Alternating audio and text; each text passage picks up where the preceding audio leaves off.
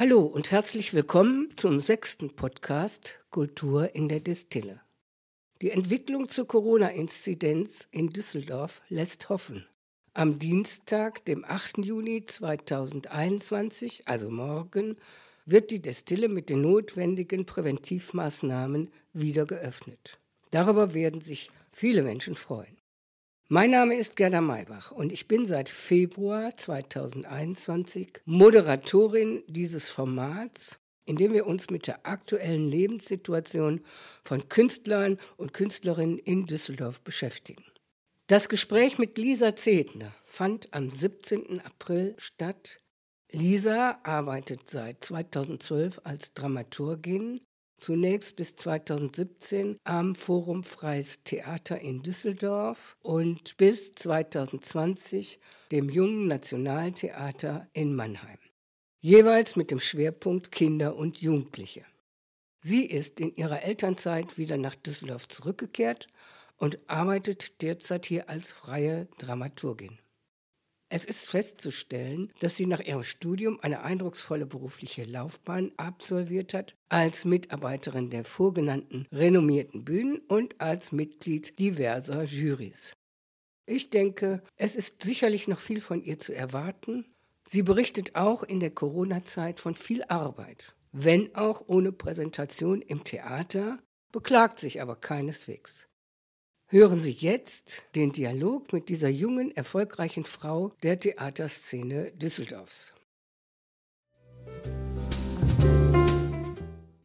Heute ist Lisa Zetner bei mir zu Gast. Ich freue mich sehr, Lisa, dass du gekommen bist. Ja, erstmal vielen Dank für die Einladung. Ich freue mich sehr, dass ich da bin und bin sehr gespannt auf unser Gespräch heute. Mhm. Dramaturgin warst lange hier am Forum Freies Theater in Düsseldorf, Schwerpunkt Kinder und Jugendliche von 2011 bis 2017 und im Anschluss am Jungen Nationaltheater in Mannheim. Auch Kinder und Jugendliche ist dein Schwerpunkt. Du hast Kulturwissenschaften, Kulturpädagogik, Kulturmanagement wie auch Medienwissenschaft studiert. Woher kam die Motivation für das Studium, für diese Studienfächer? Klingt ja für Otto Normalverbraucher etwas exotisch, um nicht zu sagen riskant hinsichtlich einer potenziellen Berufsausübung. Ich finde es ganz witzig, weil wenn ich selber darüber nachdenke, wie sich meine Fächer anhören, dann denke ich, hört es sich auch an wie so Kraut und Rüben der Möglichkeiten, die so da drin stecken. Und ich bin per Zufall da an diese Fächer geraten. Ich hatte aus meiner Schulzeit das Bedürfnis, dass ich noch nicht fertig in meinem Denken und Lesen bin und hatte das Bedürfnis, eine Form von Studienmöglichkeit zu finden, in der ich noch Freiraum habe mich mit Themen zu beschäftigen, Sachen zu lesen und mit Leuten darüber reden zu dürfen. Und dann dachte ich, es ist vielleicht ganz gut, sich in diesem Kulturbereich aufzuhalten. Und dann habe ich mich darauf beworben und der NC in Düsseldorf, der war wahnsinnig hoch.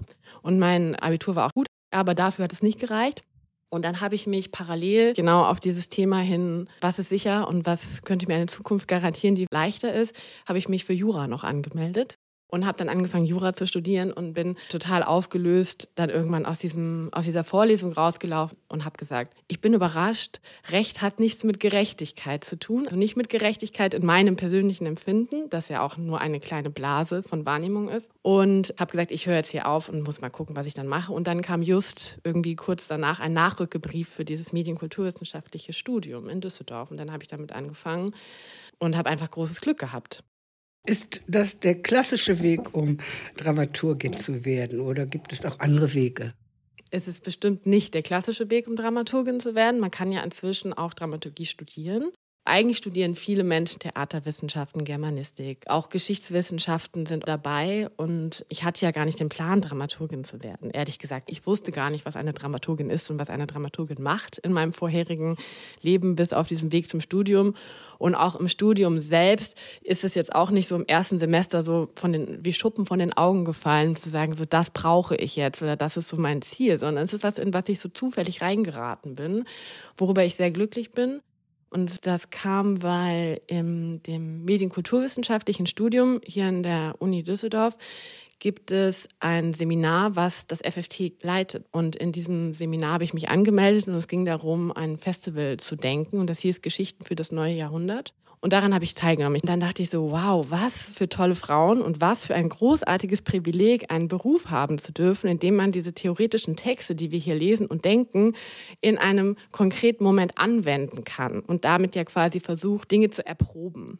Manchmal ist es ja super theorielastig, manchmal wird es ja sehr, sehr konkret und es geht aber in so ein unmittelbares Erleben von diesen Gedanken. Und davon war ich so total überzeugt, begeistert. Hört sich nach Leidenschaft an. Dann bin ich da so reingeraten. Dann habe ich halt Katrin gefragt, kann man ein Praktikum machen? Das wäre eine meiner Fragen gewesen. War das dein Ziel bereits zu Beginn des Studiums oder hätte es auch Alternativen gegeben? Ich dachte ja immer, dass ich irgendwas mit Medien eher machen würde. Das habe ich mir aber ehrlich gesagt nie angeguckt. Ich habe das erste Praktikum in meinem Studium dann aufgrund dieses Seminars direkt im FFT machen können. Habe das da gemacht, bin mit in diesem dramaturgischen Bereich, aber auch im Betriebsbüro, Öffentlichkeitsarbeit im FFT. Das ist ja eine überschaubare Teamgröße, sodass man alles mitbekommt und viel mitbekommt. Und nach meinem Praktikum hat das FFT eine Assistenz für die Dramaturgie gesucht mit dem Schwerpunkt Kinder- und Jugendtheater. Und hat Katrin mich nochmal angerufen und gesagt, Lisa, hast du nicht Zeit und Lust, das zu machen? Und das war mein Jackpot. Ich weiß noch genau, dass ich damals meinen Papa angerufen habe und gesagt, Papa, du kannst dir nicht vorstellen. Sie hat mich angerufen und mir einen bezahlten Job angeboten im Theater. Okay. So. Ist ja eine Bilderbuch berufliche Laufbahn, die du da eingeschlagen hast. Das ist großes Glück, denke ich auch. Richtige Zeit am richtigen Ort. Und aber glaube ich auch, dass ich Menschen treffen durfte, die mich so angehört oder mitgenommen, aber mich auch verrückt inspiriert haben. Dass ich dachte so, wow, das, da will ich so weiter ergründen, was dich so antreibt oder was du denkst. Und mhm. dass das auch zum Beispiel im FFT das Team sehr offen ist, dass studierende Personen, die keine Ahnung vom Theater hat, in ein Praktikum und danach in eine Assistenz zu setzen und das so auch so in allen ihren Fragen, das mal so freundlich auszuhalten, weil ich ja gar keine Grundtheatererfahrung mitgebracht habe. Kommen wir noch mal zur Dramaturgie. Welche Aufgaben gehören zu diesem Berufsfeld? Kannst du das skizzieren und uns einen Einblick geben? Gute Frage. Ich würde das mal für so mein dramaturgische Arbeitsfelder so beschreiben. Es hat ganz viel damit zu tun, in welchen Strukturen du als Dramaturgin arbeitest, was deine Aufgaben auch sind und auch die Frage, wie du selber so dein Berufsfeld einrichtest. Zum Beispiel am FFT hier in Düsseldorf sind die Dramaturgen, die da arbeiten, oder da war ich Programmdramaturgin. Das heißt, meine Aufgabe ist es, da gewesen, ein Programm, einen Spielplan zu erstellen, der quasi für diese Stadt ist, mit dem Schwerpunkt Kinder und Jugendliche. Das war immer mein Arbeitsschwerpunkt. Und aber auch zu gucken, woher kommen die Gelder dafür? Was sind ähm, Rahmenbedingungen, denen man das aufführen kann, als Beraterin und Vernetzerin dieser Gedanken zu führen. Wir haben uns ganz viel beschäftigt mit Kooperationen, Vernetzung. Wie wird die Arbeit sichtbar von den Künstlerinnen? Also eher in der Programmatik des dramaturgischen Arbeitens würde ich das beschreiben in Mannheim am Jungen Nationaltheater als Projektdramaturgin. Da haben wir natürlich auch einen Spielplan gemacht und, und entschieden, was die zehn Produktionen der Spielzeit sind und mit wem wir arbeiten und was die Themen sind. Aber dann sind wir nicht, das ist ja das Interessante, da ist das Geld ja schon da. Man nimmt ja das Geld, ne? man ist in der freien Szene, ist man damit beschäftigt, den Antrag erstmal zu schreiben und zu denken in Vorleistung, um dann vielleicht ein Geld zu erhalten. Und im Nationaltheater ist es natürlich so wie in den anderen städtischen, staatlichen Theatern, dass es erstmal ein Grundgeld gibt, von dem man so bestimmte Konzepte denken kann. Und da war es dann meine Aufgabe, ganz konkrete Produktionen zu begleiten. Von dem ersten Gedanken von einem Thema bis hin zu, mit wem machen wir das, wie sieht die Bühne aus, wer muss alles dabei sein. Und dann ist in diesem Prozess das immer die Aufgabe, darüber nachzudenken, wie Menschen, die nicht in diesem Team arbeiten, das sehen, wahrnehmen und erleben können da verschiedene Perspektiven einzunehmen. Bestimmte Formen des Vorwissens, was ein künstlerisches Team ja hat, weil es sich sehr lange und intensiv mit seinem Thema oder seiner Produktion beschäftigt, das immer wieder auszuschalten aus dem Kopf und darüber nachzudenken, was passiert, wenn man unmittelbar im Erstkontakt ist. Weil meisten ZuschauerInnen sind nur einmal da. Die kommen, schauen sich das an und gehen wieder nach Hause oder machen was anderes danach. Und darüber nachzudenken, wie deren Empfinden oder Erleben dieser Thematik sein könnte. Und wie kannst du sie weiter an das Theater binden? Ja, genau, auch, dass sie vielleicht im Idealfall so viel Lust entwickelt haben, dass sie wiederkommen würden. Das wäre natürlich das größte Glück. Freies Theater und Nationaltheater, das, was du gerade beschrieben hast, erklärt auch, welche Unterschiede gibt es zum einen gegenüber den sogenannten klassischen Bühnen und den Häusern, die Theater für Erwachsene in Anführungsstrichen durchführen. Ja, ich glaube, dass in diesen Strukturen, das ist mir wie Schuppen von den Augen gefallen, als ich so meinen Hafen verlassen habe. Ich habe gedacht, okay, ich mache das jetzt mal und probiere mal was anderes aus und gehe nach Mannheim in dieses Nationaltheater, dass es auf einmal SchauspielerInnen gibt. Die sind so ausgebildet und die haben genau diesen Beruf und die haben auch genau diese Funktion. Es gibt ein festangestelltes Ensemble, die damit beschäftigt sind, in allen ihren Regularien, die sie so haben, geteilte Proben, Probenpausen, wie viele Tage am Stück darf man arbeiten, wann braucht man einen Tag Pause, im Auftrag des künstlerischen Leitungsteams agieren. Und Hört sich nach sehr viel Sicherheit an, auf der einen Seite. Auf der anderen Seite denke ich jetzt an das Interview, was du mit Thomas Lang geführt hast, der ja sagte, es hat sich beim Kinder- und Jugendtheater viel geändert in den letzten Jahren. Früher zogen sich Erwachsene ein Käppi auf und eine kurze Hose und haben dann Kinder- und Jugendtheater gemacht. Ist das in Mannheim zum Beispiel immer noch so? Mannheim hat sich sehr viel mit ästhetischem Wandel beschäftigt. Ästhetischen Veränderungen und Wandelprozess. Was sind Rollen, was sind Figuren, was sind ästhetische Mittel, die man verwendet? Und diese Distanz des Erwachsene spielen Kinder und Jugendliche, das ist ja ein riesen Fauxpas-Thema eigentlich im Kinder- und Jugendtheater. Also mit welcher Haltung kann man das tun? In dieser totalen Überzeugung des Aneignens von einer Kinder- und Jugendrolle sind die meisten Theater oder viele Theater haben sich davon so distanziert. Und ich finde, so ein entscheidender Punkt ist quasi, natürlich hat man eine Sicherheit als Schauspielerin in so einem Haus. Man hat aber auch eine, in meiner Wahrnehmung, nur meine persönliche Meinung, auch eine totale Fremdbestimmtheit, die man mit in Kauf nimmt. Weil die SchauspielerInnen sind im klassischen Theaterstrukturen, also den Hierarchien von Theatern, nicht mit inkludiert in den Prozess der Entscheidung, welche Künstlerinnen da arbeiten. Das ist der Wandlungsprozess, in dem viele der großen Häuser be befinden, zu sagen, wie kann man dieses Top-Down-System von Intendanten und GeschäftsführerInnen und Dramaturginnen so auflösen und Beteiligungsprozesse durch das ganze Haus verweben. Weil es gibt ja ein wahnsinnig großes Personal, was noch da ist und die agieren nach dem, was andere ihnen sagen. Hört sich ein wenig bürokratisch an. Total, ja, total bürokratisch. Erstmal, und das ist ja spannend, wie die aus so bürokratisch gewachsenen historischen Strukturen, würde ich das mal so nennen, Beteiligungsformate entstehen können, die neue künstlerische Prozesse auslösen. Ist dir das gelungen in Mannheim, das mit in die Wege zu leiten oder zu unterstützen? Ja, ich würde sagen, in Mannheim im Jungen Nationaltheater gibt es mit Ulrike Stöck eine Intendantin, die wahnsinnig offen und neugierig und auch keine Lust auf Macht hat und sich von Anfang an dafür entschieden hat, das Haus so zu denken. Das Junge Nationaltheater hat ja insofern den Vorteil, dass es eine eigene Bühne, ein eigenes Haus und ein eigenes Team hat. Also sie haben eigene Requisite, Technik, SchauspielerInnen und auch eine eigene Öffentlichkeitsarbeitsstelle, sind autark vom großen Gesamthaus, weil das Nationaltheater ist ja riesig mit seinen Sparten. Und da war von Anfang an der totale Wille oder die totale Lust herauszufinden, wie sich diese Gewerke untereinander verweben können und wie das so ein Haus werden kann, was in einer insgesamt halt eine künstlerische Haltung hat, auf deren Grundlage das Team dann agiert und arbeitet und gemeinsam entscheidet.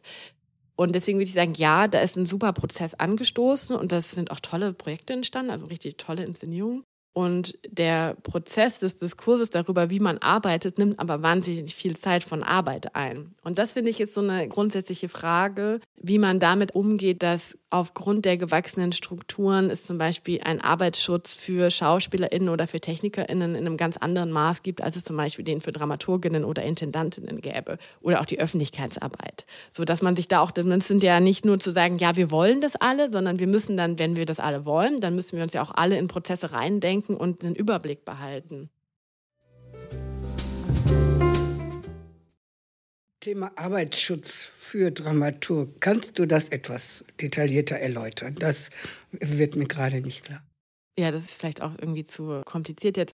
Mein Gedanke, der eigentlich dahinter steckte, ist zu sagen, wir können nur gemeinschaftlich auf Augenhöhe alle miteinander arbeiten, wenn wir alle uns mit Wissen und Erfahrungen versorgen und uns darüber austauschen und wenn wir die Grundlage haben, dass alle auch die gleiche Möglichkeit haben, eine Pause zu nehmen von dem, was sie tun, von ihrer Arbeit. Wenn aber Beteiligungsprozesse und Öffnung und das Suchen nach neuen künstlerischen Formen bedeutet, dass die, die das anstreben, als Beispiel Intendantinnen und Dramaturginnen damit beschäftigt sind, partizipative Strukturen zu bauen und das noch eine zusätzliche Arbeit obendrauf ist auf das, was sie ja eh schon tun, weil die Produktionen laufen ja, Und ist aber für SchauspielerInnen gibt es ja zum Beispiel sowas wie geteilte Proben, vier Stunden und vier Stunden. Dazwischen müssen vier Stunden Pause sein. Man darf nicht länger als zehn Tage am Stück arbeiten, dann braucht man einen Tag frei.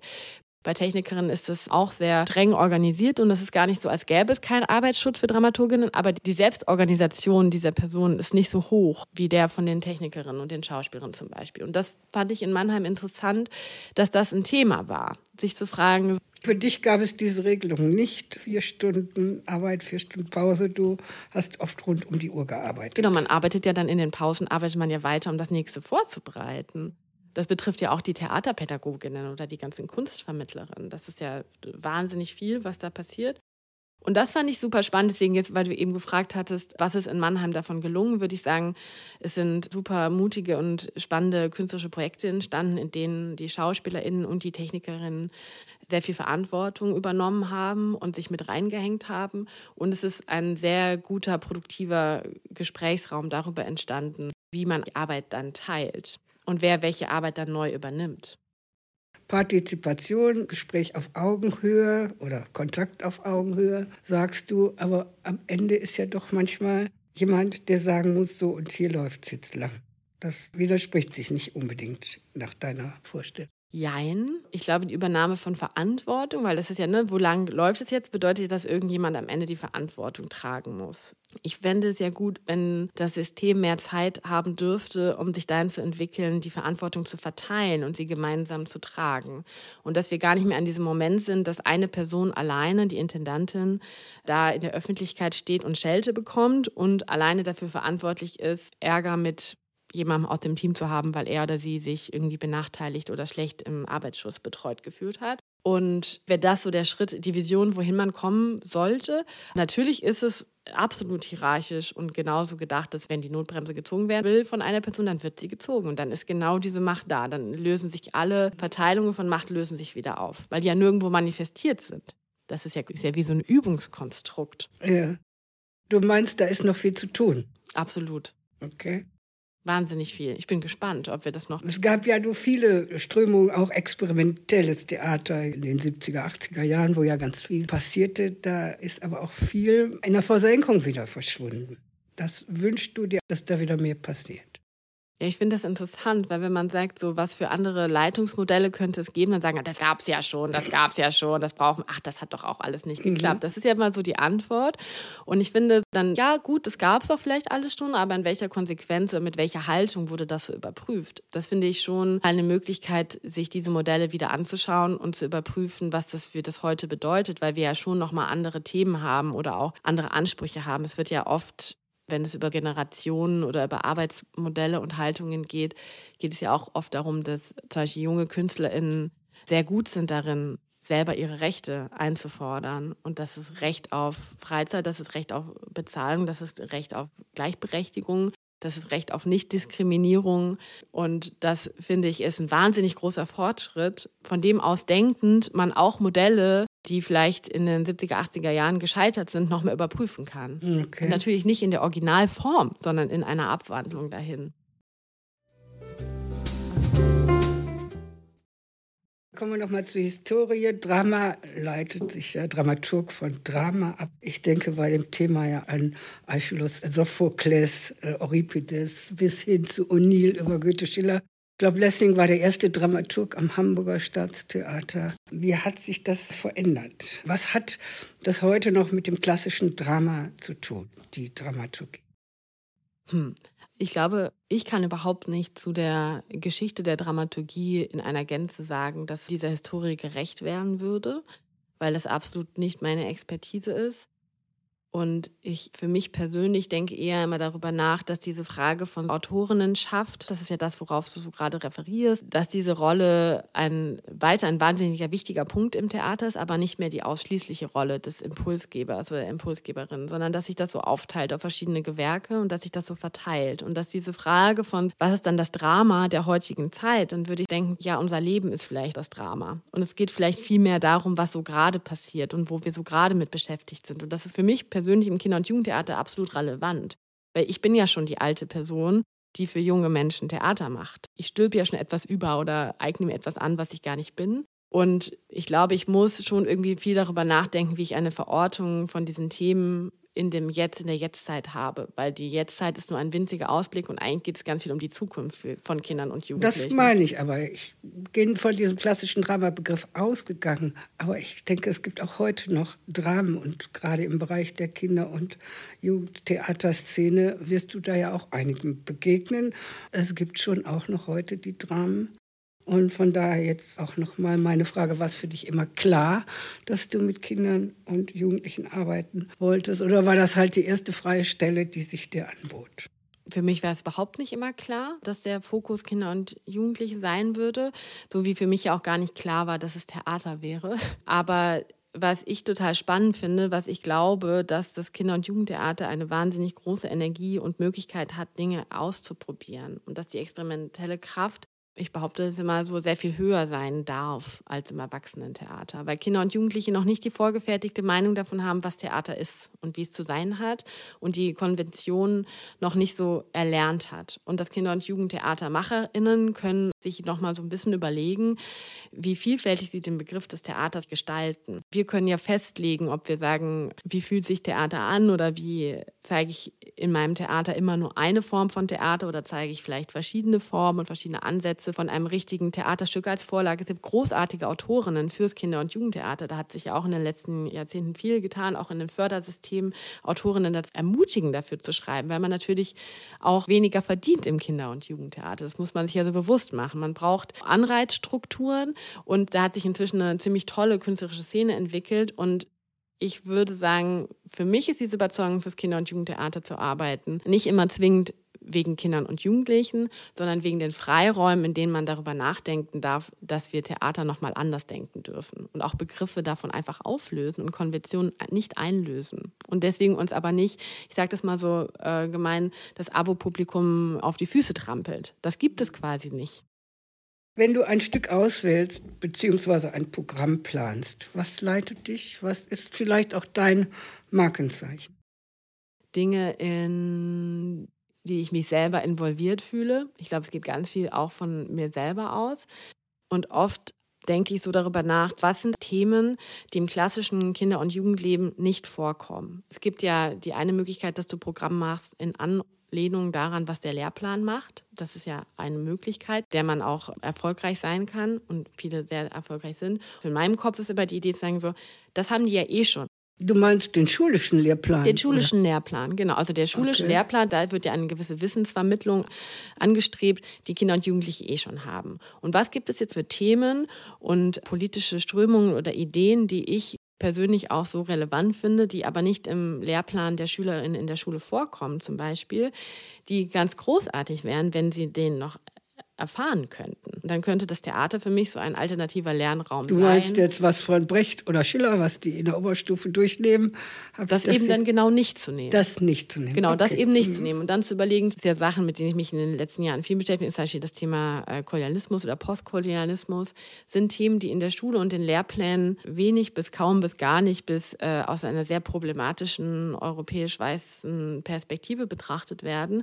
Und es ist deswegen umso spannender, vielleicht diese Themen in das das Theater zu bringen, andere Perspektiven darauf zu ermöglichen. Und das würde ich auch in Bezug auf Genderdiversität oder Familienmodelle so sehen, zu überlegen, was man auch als Gegenposition setzen kann zu dem, was man erlebt. Und dann, das wäre so das eine. Und das andere, finde ich, ist so entscheidend, dass man sich immer überlegt, welche Diskurse oder welche Themen sind denn gut für Kinder und Jugendliche oder für das Publikum, mal an einem anderen Ort zu verhandeln als ihrem alltäglichen Raum.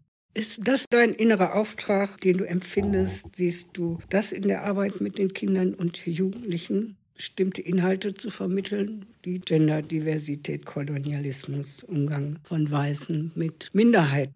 Ja, ich würde das für mich persönlich schon sehen, dass es ein wichtiges Thema ist und den gar nicht zu erklären, wie es funktioniert. Also ich bin ja total dagegen, Theater zu machen, was erklärt oder sich selber erklärt, sondern eigentlich Theater zu machen, was ein Erlebnis und Erfahrung bringt, dass ich selber an den Impuls gelange, mich weiter damit zu beschäftigen oder eine Haltung einzunehmen. Also ich würde es eher als so eine Form des Empowerns betrachten.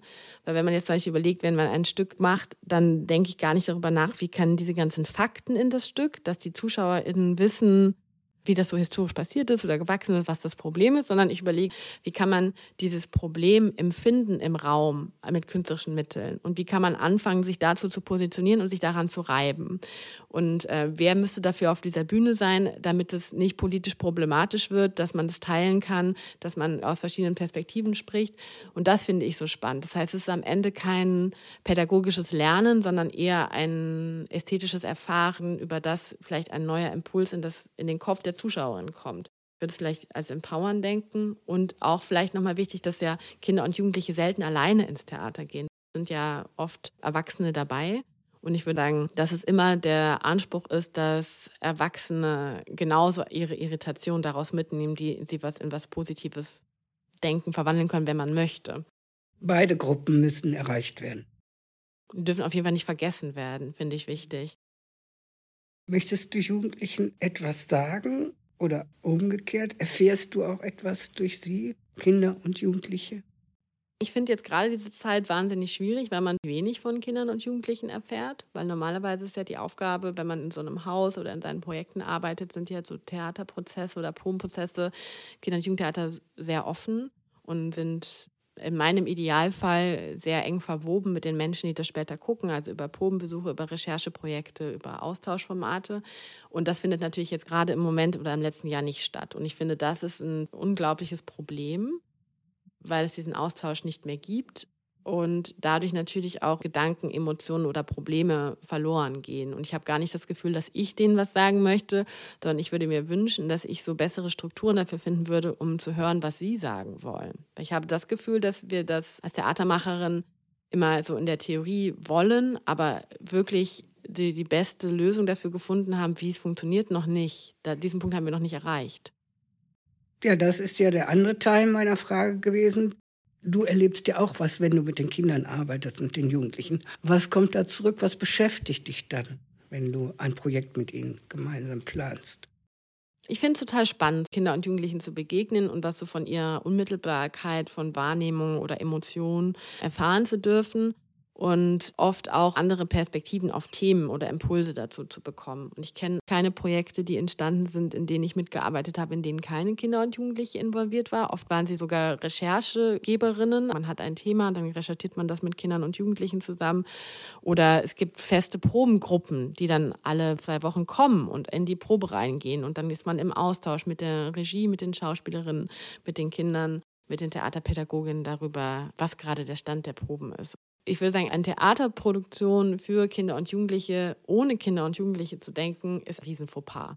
Ist konkreter zu sagen, ich finde, das ist eigentlich keine Möglichkeit und ich zweifle an, dass es ein gutes Theaterstück ist. Nicht im Sinne von handwerklich gut gearbeitet, weil natürlich kann das wunderbar gearbeitet sein. Ich würde aber sagen, dass dann die Theatermacherinnen ihre Aufgabe verfehlt haben. Das finde ich ja auch für das Erwachsenentheater die große Frage wieso sind Proben geschlossen, warum fun funktionieren diese Prozesse und die Setzungen hinter verschlossenen Türen, wenn es doch angeblich das Theater für die Stadt ist und für die Bewohnerinnen und für die Gesellschaft, dann würde ich sagen, dann müssen wir uns öffnen und dann müssen wir uns kritisch befragen und dann müssen wir uns irritieren und dann müssen wir uns auch verlangsamen lassen oder also es ist ja eine Verlangsamung oder eine Befragung, weil wir danach das diskutieren müssen, was die uns gesagt haben, denken so, Mist, was machen wir jetzt damit? Machen wir weiter? Gehen wir nicht weiter? Wir müssen diese Stimmen hören und einarbeiten. Und deswegen, das Theater hat die Aufgabe, das zu tun. Und wenn das Theater das nicht tut, dann hat es seinen Zweck verfehlt. Ja, ist die Aufgabe nicht mehr da, ist nicht relevant. Das konntest du ja in Düsseldorf im Forum Freies Theater, glaube ich, sehr gut umsetzen, realisieren. Ja, Diese absolut. Form der Arbeit, das ist ja eben der Vorteil, den du auch schon gegenüber einem Nationaltheater beschrieben hast.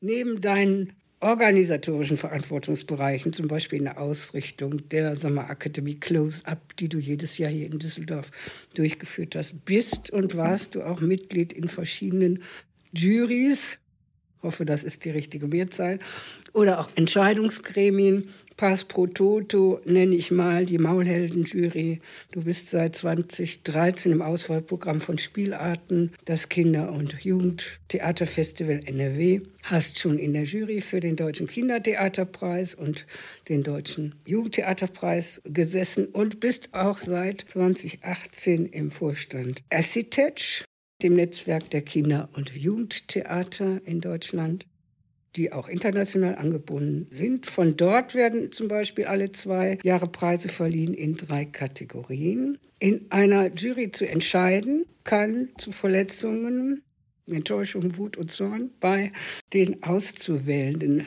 Menschen kommen, bei Ablehnung. Wie gelingt es dir, mit diesen Gefühlen umzugehen? Ich finde, als Jury- oder Auswahlgremium muss man sich immer wieder vergewissern, was die Rolle und die Aufgabe ist. Man muss überprüfen, an welcher Stelle man dran ist und in welchem Gremium man sich gerade befindet. Bei den Maulheldinnen zum Beispiel, bei diesem landesweiten Schülertheatertreffen, geht es ja darum, dass man sagt, so, man will Schultheatergruppen, die besondere Arbeitsweisen oder eine besondere Energie in ihre Arbeit setzen, die will man zusammenbringen, sich gegenseitig ihre Arbeiten zeigen lassen und in einen Austausch bringen. Hier steht dann immer dabei, das sind die bemerkenswertesten und die besten. Und das ist auch ein Thema, was wir sehr viel in, diesen, in meiner Zeit, in der ich in diesem Gremium involviert war, das sich immer wieder zu überlegen, so machen wir eine Bestenschau oder machen wir ein Festival, in dem sich Kinder und Jugendliche begegnen, die sich dann auch über etwas austauschen können und daraus eine neue Entwicklung mitnehmen. Es ist vielleicht wichtig, unterschiedliche Altersgruppen zu haben, ganz, ganz unterschiedliche Arbeitsweisen, ja, von jemandem, von der Gruppe, die Romeo und Julia macht, bis halt zu einer Arbeit, die sich nur mit dem Schlafen beschäftigt. Das sind ja sehr unterschiedliche Ansätze und das ist vielleicht auch genau das Interessante, das zusammenzubringen. Natürlich, Theater als Lernen am Modell auch für die Teilnehmenden genau. und nicht nur für das Publikum. Ja, und das finde ich so, natürlich ist es immer mit Verletzungen äh, verbunden im Sinne von, wer ist nicht eingeladen. Ich finde aber, dass man als Auswahlgremium sich im Idealfall davon frei machen sollte, um zu überlegen, was ist für die Eingeladenen denn eigentlich dann eine gute Lösung. Und wenn wir jetzt über sowas wie den Deutschen Kindertheaterpreis und den Deutschen Jugendtheaterpreis sprechen, dann reden wir über Autorinnenstücke, die ausgewählt werden, wo man sich auch nochmal klar machen muss, das ist so alle zwei Jahre, das ist so eine viel größere Relevanz, was man dann da sagt und wem man diese, die Macht des Gezeigten gibt. Und das finde ich ist so überprüfenswert, sich immer wieder zu überlegen, Klar, es ist ein Geld verbunden, aber es ist eine Aufmerksamkeit verbunden. Und das ist für AutorInnen äh, wahnsinnig wichtig. Also natürlich für alle Menschen ist das wichtig in diesen künstlerischen Berufen. Aber Autorinnen habe ich manchmal auch das Gefühl, die haben, die, die müssen ja so, die können ja, wenn sie was schreiben fürs Theater und das Theater sie nicht bemerkt, dann kann es noch so gut gewesen sein. Dann haben sie irgendwie, haben sie sehr viel Struggle, einen Schritt weiterzukommen mit ihrer Arbeit. Und da finde ich, muss man sich nochmal so bewusst werden, was für eine Macht man denn eigentlich hat und ich finde, diese Gremien sind ja meistens mit sehr interessanten, unterschiedlichen Menschen besetzt, dass man nicht einer Meinung werden muss, sondern dass man die unterschiedlichen Meinungen und Positionen total akzeptieren kann und sich aber am Ende entscheidet, dafür mit einer Stimme nach außen zu sprechen oder mit welcher Stimme man nach außen spricht. Dass diese Form der Verletzung auch gar nicht so groß sein kann, dass wir uns verabreden vorher, wie man, wie man darüber kommuniziert, über diese Auswahl und was wir damit eigentlich gemacht haben, was wir gewollt haben. Heißt das, du kannst immer alle Standpunkte akzeptieren? Du regst dich nie auf über die kontroverse Meinung eines Kollegen, Doch, ich reg mich total auf. Natürlich, ich reg mich total auf und äh, streite mich wahnsinnig gerne und finde es aber immer auch genauso wahnsinnig wichtig, dass dieser Streit kein nachhaltiges Problem ist. Ich würde sagen, wenn wir nicht persönlich involviert sind in die Themen, die wir tun, wenn wir im künstlerischen Beruf arbeiten, dann sollten wir vielleicht einen anderen Job machen. Weil natürlich bin ich persönlich damit verwoben und meine persönliche Meinung, meine Haltung. Und dann würde ich sagen, ja, es ist auch gut, die zu artikulieren, aber sie ist nicht immer relevant für jeden Prozess, in dem wir uns befinden. Und das ist ja auch, man, man darf sich darüber streiten, man muss auch aushalten, dass die eigene Meinung dann nicht durchgeht. Und das ist dann das Gleiche, wie wenn ich jetzt sage, eine Produktion, die ich gemacht habe und die haben wir beworben bei einem Festival sie wird nicht eingeladen. Dann denke ich, ach, ihr habt das überhaupt nicht verstanden, was wir da gemacht haben. So natürlich bin ich in der Verteidigungshaltung und denke, was machen die denn da wieder falsch, die Jurorinnen? Und auf der anderen Seite, naja gut, ich sehe ja selber, was noch Probleme oder nicht alles so super gelungen ist in der Produktion. Und dass sie jetzt eine andere Produktion eingeladen haben, die mir persönlich überhaupt nichts sagt und mit der ich nichts anfangen kann und die ich nicht so gelungen empfinde, ist total egal eigentlich. Die Auswahlgremien entscheiden sich ja für ein Tableau von Produktionen oder für ein Tableau von Stücken. Und das ist in einer Gesamtheit der Auswahl zu betrachten und nicht immer nur auf das Einzelne zu denken.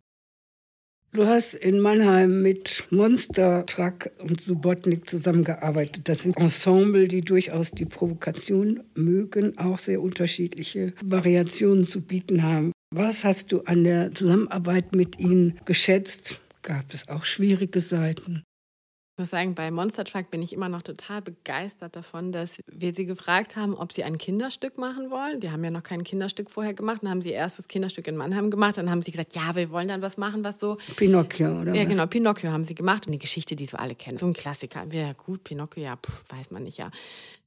Wir gucken uns das mal an wir machen das mal. Und die großartigste Idee, die dabei rauskam, ist, dass die Inszenierung funktioniert als ein, zwei oder drei Show. Die Kinder spielen mit und spielen um das Leben des Pinocchio. Und am Ende fressen sie Pinocchio auf, weil Pinocchio will ein echter Junge werden. Und das ist ja das Drama antiker Märchen. Ja, genau. Und die Kinder erspielen die Körperteile, damit er ein richtiger Junge wird und kein Holzjunge mehr ist, über dieses 1, 2 oder 3 System. Und die Körperteile sind Süßigkeiten. Und am Ende sagt Stromboli, der der böse Gegenspieler ist von Pinocchio, okay, aber jetzt habe ich noch eine Regel hier für das Spiel, die Kinder dürfen Pinocchio auffressen. Und auf einmal ist so alle Solidarität aus dem Raum geflogen und alle rennen nach vorne und fressen Pinocchio auf. Und das ist ein super interessanter Moment, in dem man sich damit beschäftigt, wo man Geschichten annimmt, wo man sich involviert fühlt und wo man dann selber auch den Überblick verliert. Diesen, diesen urmenschlichen Impuls, jetzt zum Beispiel Zucker zu brauchen, dass der sowas auslöst, dass man aber eigentlich moralisch, wenn man die Kinder fragt, du hast jetzt Pinocchio, ach so Mist, ja, nee, das wollte ich eigentlich gar nicht Mist nennen. Und es gibt auch so Kinder, die einzeln dann rufen, nein, wir sollten das vielleicht nicht machen, aber sie kommen überhaupt nicht durch, weil der Mob des zuckerwütenden Menschen viel, viel größer ist. Und das finde ich total großartig und super spannend. Und das hat natürlich zu Kontroversen geführt. In einem Haus, in der sich alle Menschen wahnsinnig viel Mühe geben, dass alles sehr, sehr schön ist, was auf der Bühne ist. Das auf einmal so zu machen, dass 120 Kinder auf die Bühne rennen und rumhüpfen und was auffressen, was andere vorher sehr aufwendig gebaut haben, führt zu sehr vielen Schmerzen, führt auch zu vielen pädagogischen Fragestellungen von Lehrerinnen daran ob das okay ist, den Zucker zu geben, was man da macht, dass man sie vorführt, bis hin aber auch zu totaler Ausrufen des, äh, des Genialen, was da so hintersteckt, dass man diesen Mut mhm. hat, die Kinder mit ihren eigenen Entscheidungsprozessen oder ihren moralischen Wegen zu konfrontieren und sie das einfach erleben zu lassen. Ich meine, das sind achtjährige Kinder, die sind nicht blöd, die sind super klug und sind genauso impulsiv wie wir. Und wir hätten jetzt auch ein Stück machen können, in dem man denen das alles so erklärt, aber sie erleben das und danach redet man mit ihnen darüber und dann reden sie miteinander darüber, warum sie diese Entscheidung vielleicht getroffen haben. Und das ist super spannend. Ich bin sehr, sehr dankbar für diese provokative Idee, die Monster Truck da hatte. Die ja weit weg ist von den pädagogischen Konzepten Anfang Absolut. der 2000er Jahre Märchen zu entdramatisieren. Ja. Gruselig, wie ich fand, konnte man gar nicht mehr vorlesen. Bettelheim hat ja auch mal gesagt, Märchen und Dramen sind gut für Kinder. Sie können sich daran abarbeiten. Ja, und das finde ich so interessant, wenn man jetzt darüber nachdenkt, wie man einen Spielplan macht. Das war ja ganz am Anfang nochmal die Frage, dass man sagt, so, dann hat man vielleicht so eine, äh, ein Theaterkollektiv wie Monster Truck, die eine Pinocchio-Inszenierung machen und sich gar nicht dafür interessieren, woher diese Geschichte kommt, sondern einfach nur die Mechanismen der Geschichte nutzen, was sie großartig umsetzen. Und dann gibt es Gruppen, weil du ja eben Subotnik erwähnt hast, die sehr, sehr viel genauer und wertvoller mit diesen Textgestalten und diesen Geschichten und Mythen umgehen, was deren Arbeitsweise durchaus ist. Aber eigentlich über die künstlerische Umsetzung, also über musikalische Räume und musikalische Involviertheit äh, von den Leuten auf der Bühne, dadurch eigentlich in eine Provokation geraten und da sehr, sehr wertschätzend mit diesem Text umgehen. Wenn man das sich so nebeneinander anschaut, dann würde ich sagen, wenn ich ein Kind in Mannheim bin und ich bin acht und kann zu Pinocchio gehen von Monster Truck und ich bin acht und kann zu ähm, Tausend eine Nacht von Subotnik gehen, dann habe ich zwei wahnsinnig unterschiedliche Möglichkeiten erfahren, Theater zu machen und zu erleben. Und vielleicht kann ich daraus auch schließen, das eine mochte ich, das andere mochte ich gar nicht und sagen so, beides fand ich super komisch, ich will das nicht mehr, ich will nochmal was anderes. Aber man merkt, es gibt nicht, geh nicht einmal hin und sei dir sicher, du magst es nicht, sondern man muss mehrere Anläufe nehmen, um es zu erfahren. Wertschätzung. Ist das ein Thema beim Kinder- und Jugendtheater? Fühlt sich jemand, der in dieser Branche arbeitet, manchmal nicht so wertgeschätzt wie jemand, der für Erwachsene arbeitet? Es ist ein totales Thema. Es geht um Bezahlung. Das ist einfach so, dass Menschen im Kinder- und Jugendtheaterbereich oftmals schlechter bezahlt werden als im Erwachsenen-Theaterbereich. Und es geht auch um die Wahrnehmung, die Wahrnehmung in den Medien. Zum Beispiel Schreibnachtkritik, was als Medium für Theatermacherinnen relativ wichtig ist, auch über Kinder- und Jugendtheater. Große Frage, sehr wenig bis gar nicht. Oder man feiert es richtig ab, wenn es auf einmal passiert. Zu überlegen, dass diese Form der Kunst, die sich mit einer Zielgruppe beschäftigt, wo ich sage, dass die Aufgabe dahinter vielleicht sogar noch viel komplexer ist und viel zeitgemäßer, sich mit seiner Zielgruppe der Menschen zu beschäftigen, die das anschauen, immer noch so wahrgenommen werden, als sie machen ja das Theater für die Kleinen. Und das ist genau, wenn ein das so in seiner Wertschätzung manchmal ärgert, dann ist das auch gleichzeitig das, was einen empowert, dass man denkt, so, man muss noch besser werden, man muss noch stärker werden, man muss sich noch besser positionieren, man muss sich noch mehr als Gruppe formieren. Und dafür wäre dann zum Beispiel die ACT das ist ja genau der Gedanke dahinter zu sagen, so man ist nicht alleine, sondern wir sind so eine Gruppe, eine sehr große Gruppe, Deutschland und weltweit und wir verbinden uns und kämpfen für die Ziele von dieses Theaters und damit gleichermaßen auch für die Rechte und Ziele von Kindern und Jugendlichen. Das ist ja der Umkehrschluss. Wenn ich sage, dass Theater für Erwachsene wertvoller ist als für Kinder und Jugendliche, dann mache ich ja auch eine Wertung von Menschen auf und zwar nach Altersgrenzen geteilt und das ist ja gefährlich. Wenn man das so umdreht, dann hm. traut sich das ja auch niemand mehr. Auch politisch würde sich das ja niemand niemand mehr trauen. Aber wenn das eine Konsequenz bedeutet, da ich mehr Förderung, dann ist es einmal so, ah, vorsichtig, huch.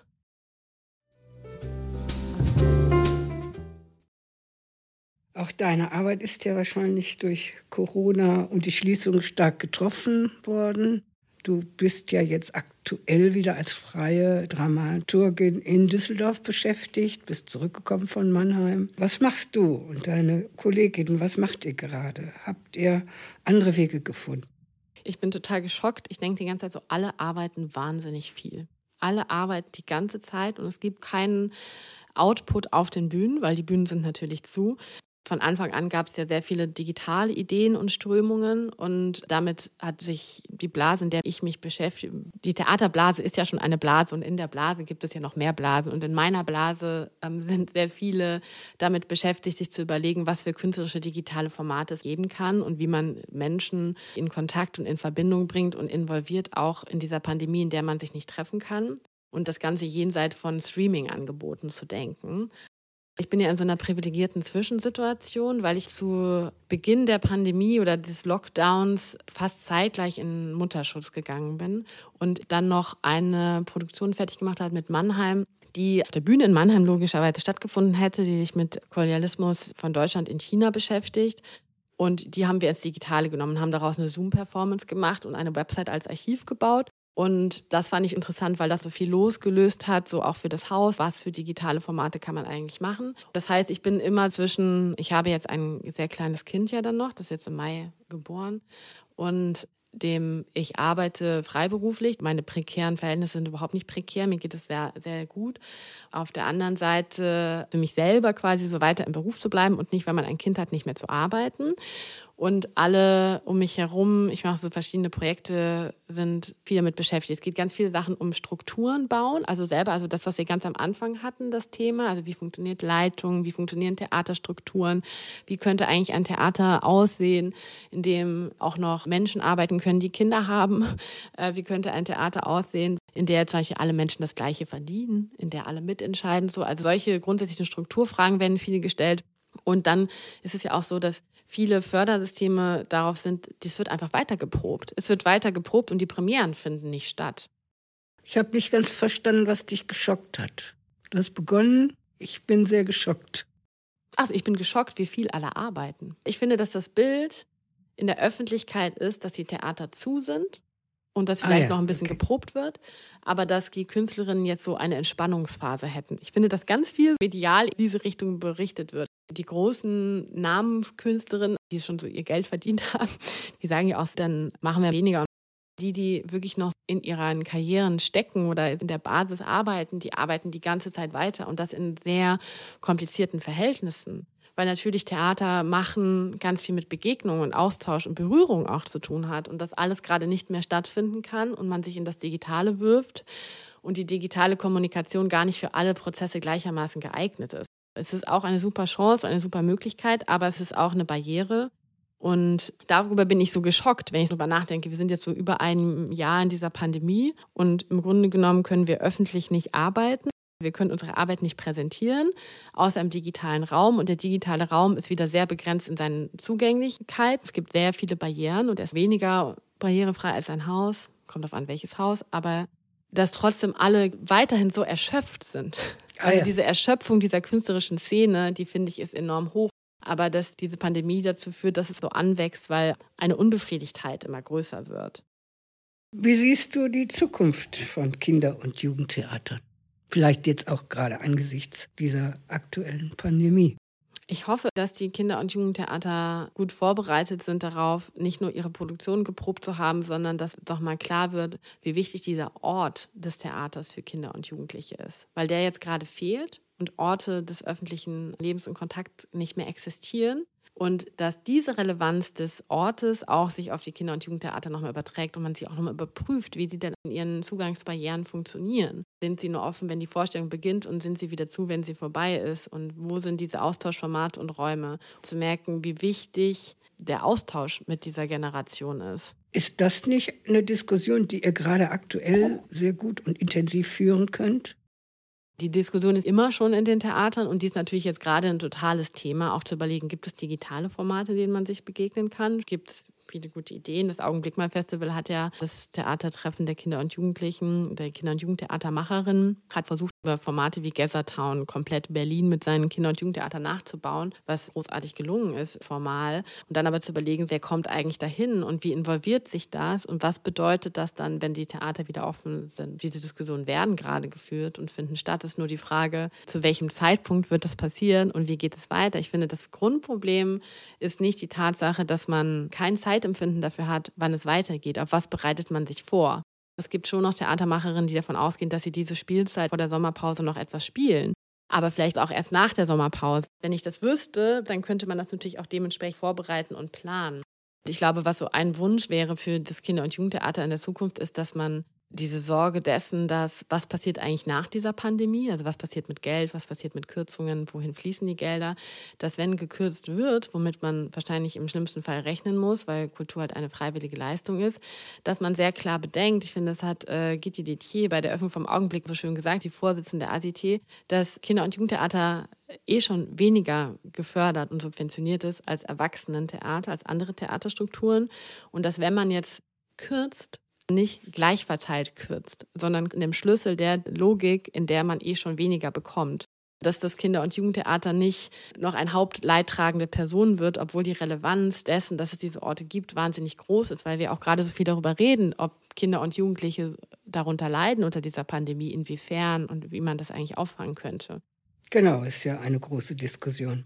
Was machen Kinder und Jugendliche ja. in der Pandemie? Wie erleben sie das zu Hause? Was bekommt ihnen und was bekommt ihnen nicht?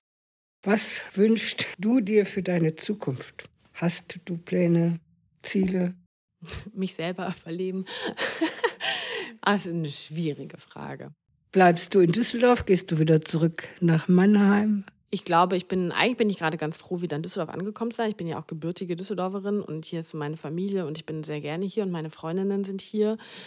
Und ich würde mir wünschen, dass man dieses Pandemiezeit jetzt irgendwie irgendwann beendet und so überlebt hat, so emotional. Und dass man so eine gute Verbindung findet. Das ist mir nicht ganz klar, wie das funktioniert, dass man in voller Begeisterung und Hingabe eine künstlerische, kulturelle Arbeit machen kann und dabei gleichermaßen ein Familienleben hat oder ein Kind hat wie man das untereinander bringt. Und ich fände es großartig, wenn es so einen Moment gäbe, in dem wenn es eine Möglichkeit gäbe, einen Raum zu gestalten, der leer ist, dass man überlegt, wenn diese ganzen Diskussionen über Strukturen und Leitung und Gleichberechtigung und Solidarität, Partizipation von Kindern und Jugendlichen und das Hören dieser Generationen, wenn diese Themen mal in einen leeren weißen Raum eintreten dürften, in dem man erstmal anfangen kann, komplett neu zu strukturieren, wie müsste er dann funktionieren, sodass man das einmal so ausmalen dürfte. Das würde ich mir wünschen für die Zukunft von Theatermacherinnen so gerade, dass mal ausprobiert werden darf.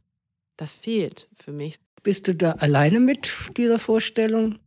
Wahrscheinlich nicht, nee, oder? Nee, nee. Es gibt, das ist das Grundthema von vielen oder von allen. Wahrscheinlich würde sich das jeder wünschen. Aber ich bin zum Beispiel in so einer Arbeitsgruppe mit Theatermacherinnen aus ganz Deutschland. Wir nennen uns Arbeitskreis für ein feministisches Kinder- und Jugendtheaterproduktionshaus. Viel reden und nichts Konkretes daraus entstehen lassen gerade. Aber es ist trotzdem gut, darüber zu sprechen und so zu hören, was für Ideen und Konzepte und Problematiken entstehen und wie man selber als Gruppe so einen Entscheidungsprozess durchlaufen müsste, wenn man, das ist ja wie ein Planspiel, zu einem Ziel kommen wollen würde. Da merkt man, dass so dieses Rühren nach Raum und nach Räumen für Kinder und Jugendliche, in dem speziell Künstlerinnen arbeiten dürfen, schon relativ groß ist, dieses Rufen. Und dass es wahnsinnig wichtig ist, das zu tun, weil ja ganz oft Räume für Kinder und Jugendliche und für Erwachsene Kunst sind ne? oder angegliedert an eine Sparte und manchmal haben sie gar kein Haus und dann ist es nur das Theater und nicht interdisziplinär gedacht.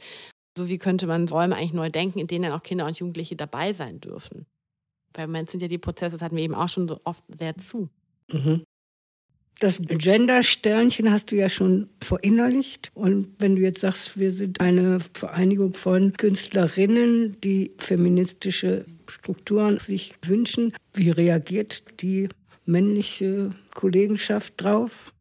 absolut positiv. Ich glaube, es würde sich niemand trauen, etwas dagegen zu sagen. Das ist ja auch so, auch so das Thema, man darf ja gar nicht mehr sagen, kriegt man ja oft gesagt. Aber in meiner Wahrnehmung sind ganz viele KünstlerInnen meiner Generation unabhängig ihres Geschlechts überzeugt, dass es eine Gleichberechtigung, Gleichstellung und Gleichwertschätzung der Geschlechter und der Rollen im Theaterbereich braucht. Da empfinde ich gar keinen großen Diskurs. Und das bedeutet ja auch nicht, dass der Raum nur für Frauen ist. Das finde ich auch so interessant, ne? dass ja, wenn es um Elternschaft im Kinder-, Theater- oder Kulturbereich geht, dann könnte das ja auch einen Mann betreffen. Das müsste ja gar keine, nicht unbedingt die Frau betreffen. Das ist immer die Frage der Perspektive oder der historischen Erfahrung. Was natürlich interessant ist, ist, wo sich so große Strukturen damit beschäftigen. Ne? Wenn wir das Gender-Sternchen nehmen, das ist ja auch ein totaler Aufreger für viele, wo ich denke, so, für mich ist es absolut selbstverständlich, das so zu verwenden. Und mich hemmt es auch nicht. Es gibt diese Diskussion darüber. Und wenn man sich das so anschaut dann, dann sieht, wie viele große Theater zum Beispiel nicht gendern mit Gender-Sternchen, dann denke ich manchmal aus, wo ist, wo ist eure Haltung dazu? Mir macht es total Spaß, darüber zu diskutieren und darüber auch so zu scheitern und auch sich darüber zu streiten. Und ich erlebe, in, seitdem ich auch nicht mehr in solchen großen Institutionen wie im Nationaltheater arbeite, noch weniger den Gegenwind. Das ist sicherlich auch ein Privileg der kreativen Szene, würde ich mal sagen. Ja, und dann halt der Blase, in der man sich befindet. Ne? Das ist es dann ja auch wieder. Ja, Lisa Zehetner, es hat mich sehr gefreut, mit dir zu sprechen. Ich denke, es war ein anregendes interessantes Gespräch. Vielleicht hören, sehen wir uns in ein bis zwei Jahren nochmal. Das ist ja auch unser Prinzip, gegebenenfalls Aspekte wieder neu aufzugreifen. Wohin dich dein Weg dann gebracht hat, das werden wir sehen. Wäre wahrscheinlich schön, wenn du hier in Düsseldorf bleiben würdest, aber das kann man ja nie vorausplanen und voraussehen. Ja, vielen Dank. Vielen Dank dir. Es war sehr schön angeregt zu werden, diese ganzen Dinge zu denken. Und während man sie formuliert, denkt man auch so, ach, da müsste man noch mal, da müsste man sich noch ja was eigentlich noch mal drüber streiten. Da müsstest du jetzt sagen, also Lisa, nein. es war sehr schön, dass du diesen Morgen mir so angeregt hast und ich hoffe auf bald. Liebe Zuhörer und Zuhörerinnen, das war das aktuelle Interview und ich freue mich, dass Sie dabei waren. Informationen über Lisa Zehetner zum Nachlesen finden Sie in unserem Blog. Im nächsten Interview spreche ich mit Jack Tilly, Bildhauer, Illustrator, Satiriker und vor allem der Karnevalswagenbauer Deutschlands. Seine Großplastiken erfahren weltweite Beachtung, was bedeutet, dass sie überall verstanden werden. Mehr muss ich an dieser Stelle wohl nicht sagen. Dieses Gespräch wird am 3. Juli 2021, dem letzten Schultag vor der Sommerpause, gesendet. Sie können also damit zum Beispiel in den Urlaub fahren. Es geht mit unserem Podcast nach den Ferien am 17. August in gewohnt regelmäßigem Rhythmus zwei bis vier Wochen weiter. Wie Sie bemerken, gehen wir ab diesem Zeitpunkt auf den Freitag mit unserem Termin. Sie finden unseren Podcast auf allen prominenten Portalen, aber natürlich auch auf der Destille-Homepage www.destille-düsseldorf.de. Wenn Sie sich auf unserem Blog anmelden, werden Sie automatisch über die weiteren Folgen informiert. Unter der dort angegebenen Mailadresse können Sie uns auch gerne Anregungen, Hinweise oder Kritik zusenden. Wir freuen uns über Ihre Nachrichten. Schauen Sie auch auf die Destille Homepage und beachten unser Spendenkonto. Vielleicht wollen Sie zu unserem Projekt der Förderung von Künstlern und Künstlerinnen Düsseldorfs beitragen. Ich bedanke mich abschließend wie gewohnt bei Nadine für den Schnitt, Franz Schumacher für seine Arbeit auf der Homepage und wünsche Ihnen eine gute Zeit bis zum 3. Juli 2021. Und nebenbei, wir können uns auch jetzt wieder in der Distille treffen. Vielleicht bald wie früher mit der West Coast Jazz Band.